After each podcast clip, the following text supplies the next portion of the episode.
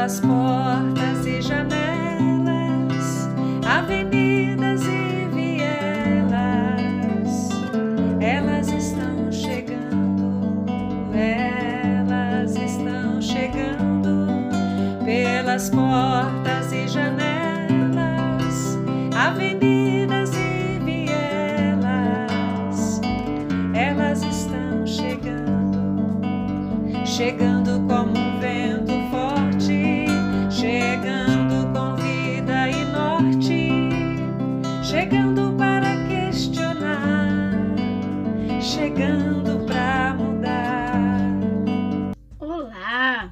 Estamos chegando até vocês para mais um episódio do Elas Estão Chegando. Eu sou Fatinha Castelã, falando de Vila Velha, no Espírito Santo.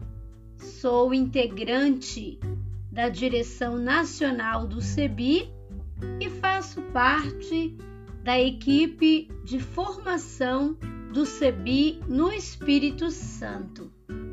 É uma alegria encontrar novamente com você que sempre nos acompanha nesse podcast Elas Estão Chegando e também você que nos encontra nesse momento, talvez pela primeira vez.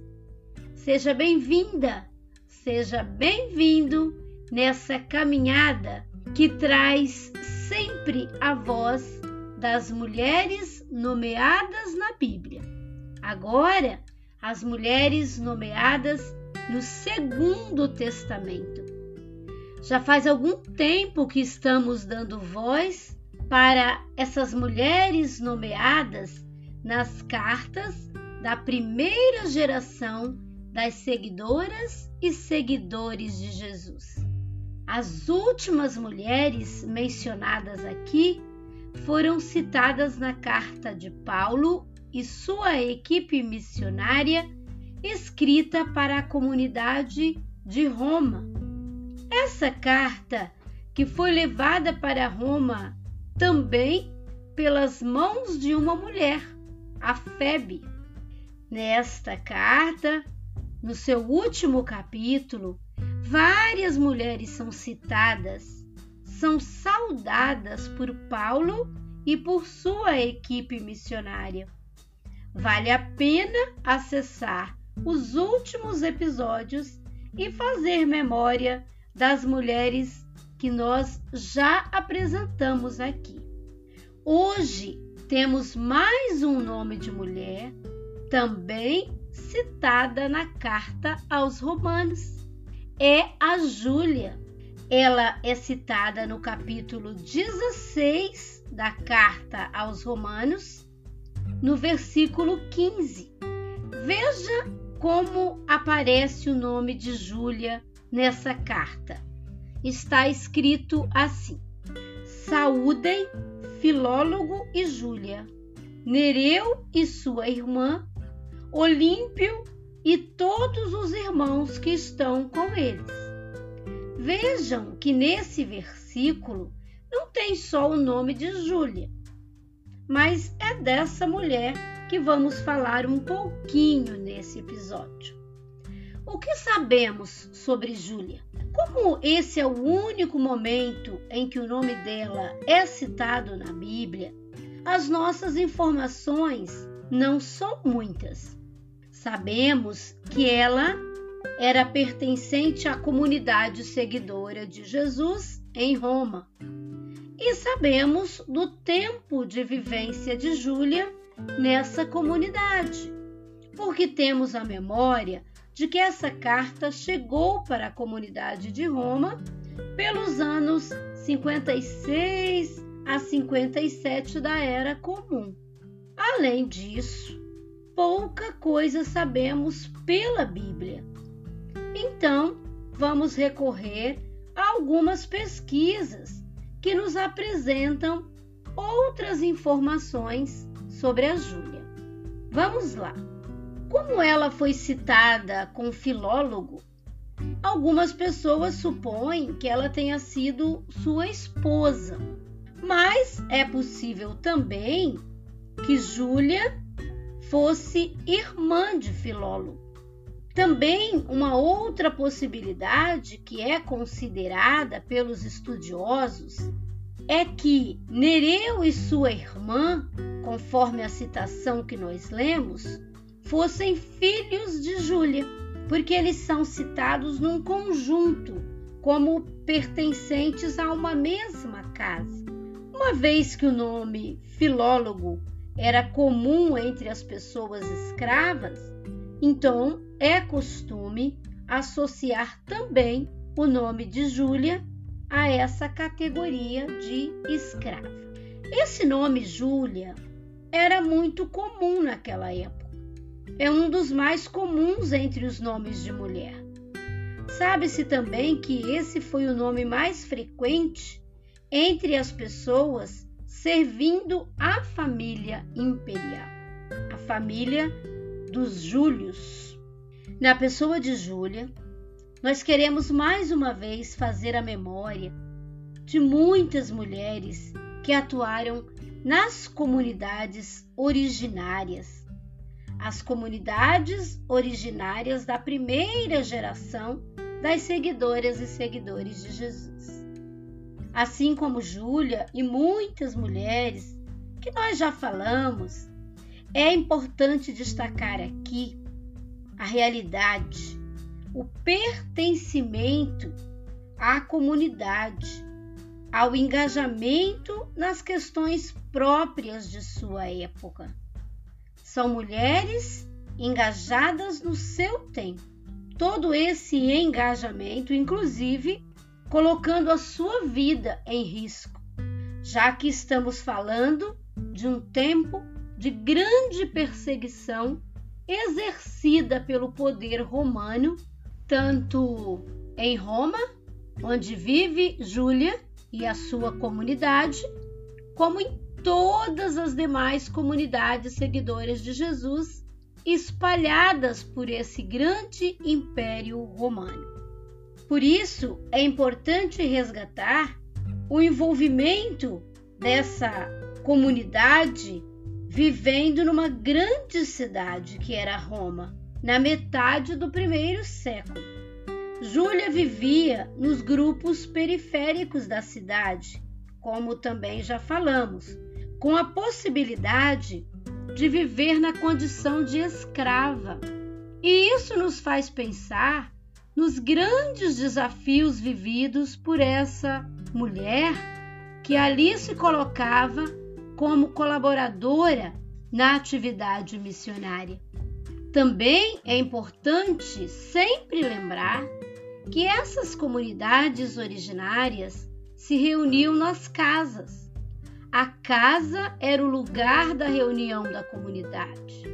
Então, se aqui trazemos Júlia e Filólogo como companheiros, ou também se os considerarmos como irmãos, vamos pensar na casa dela na casa de Júlia como uma igreja doméstica.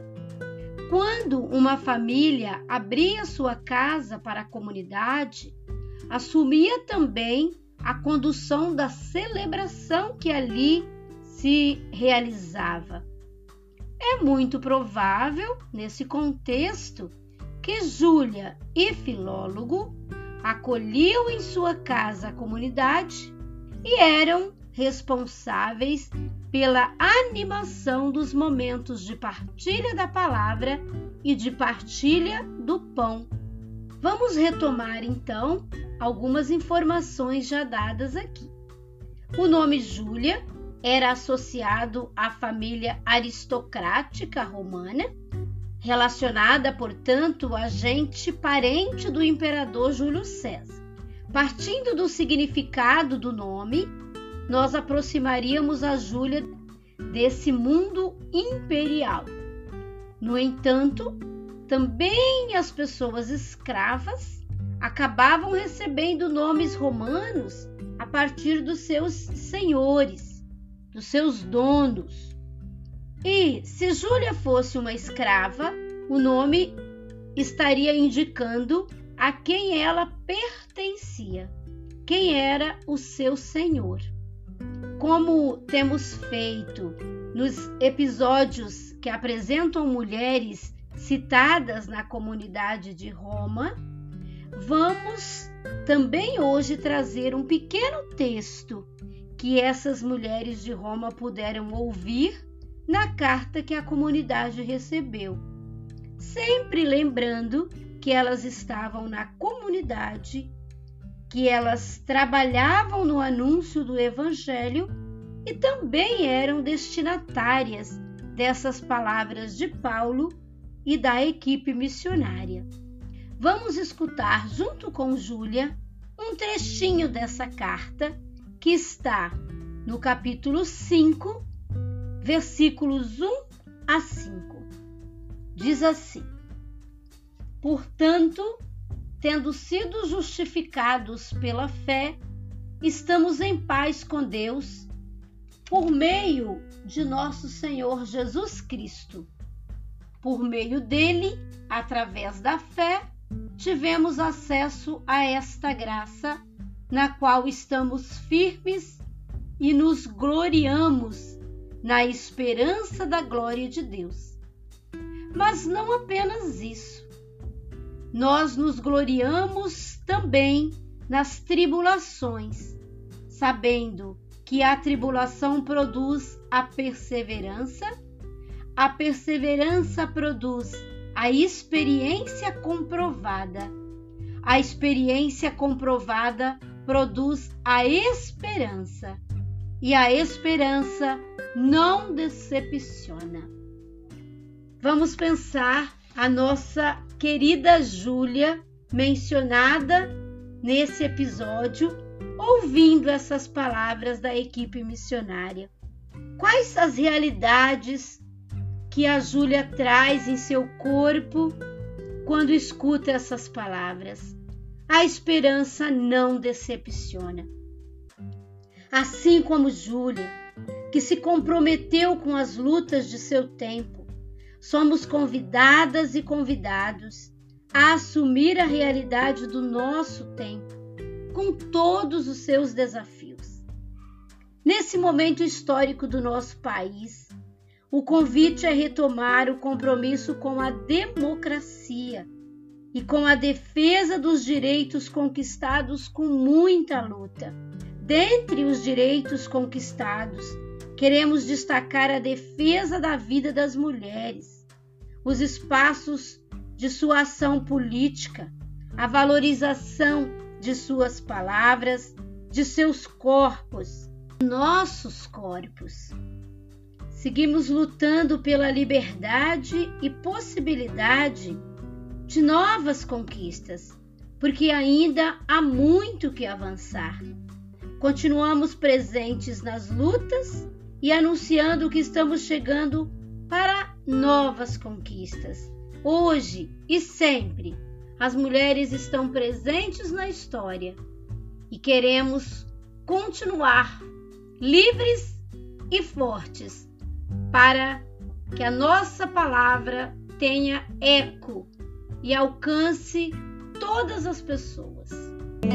Elas estão chegando pelas portas e janelas, avenidas e vielas.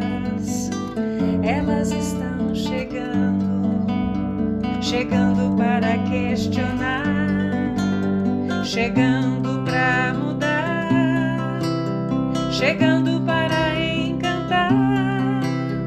chegando pra alegrar. Elas estão chegando pelas portas e janelas, avenida.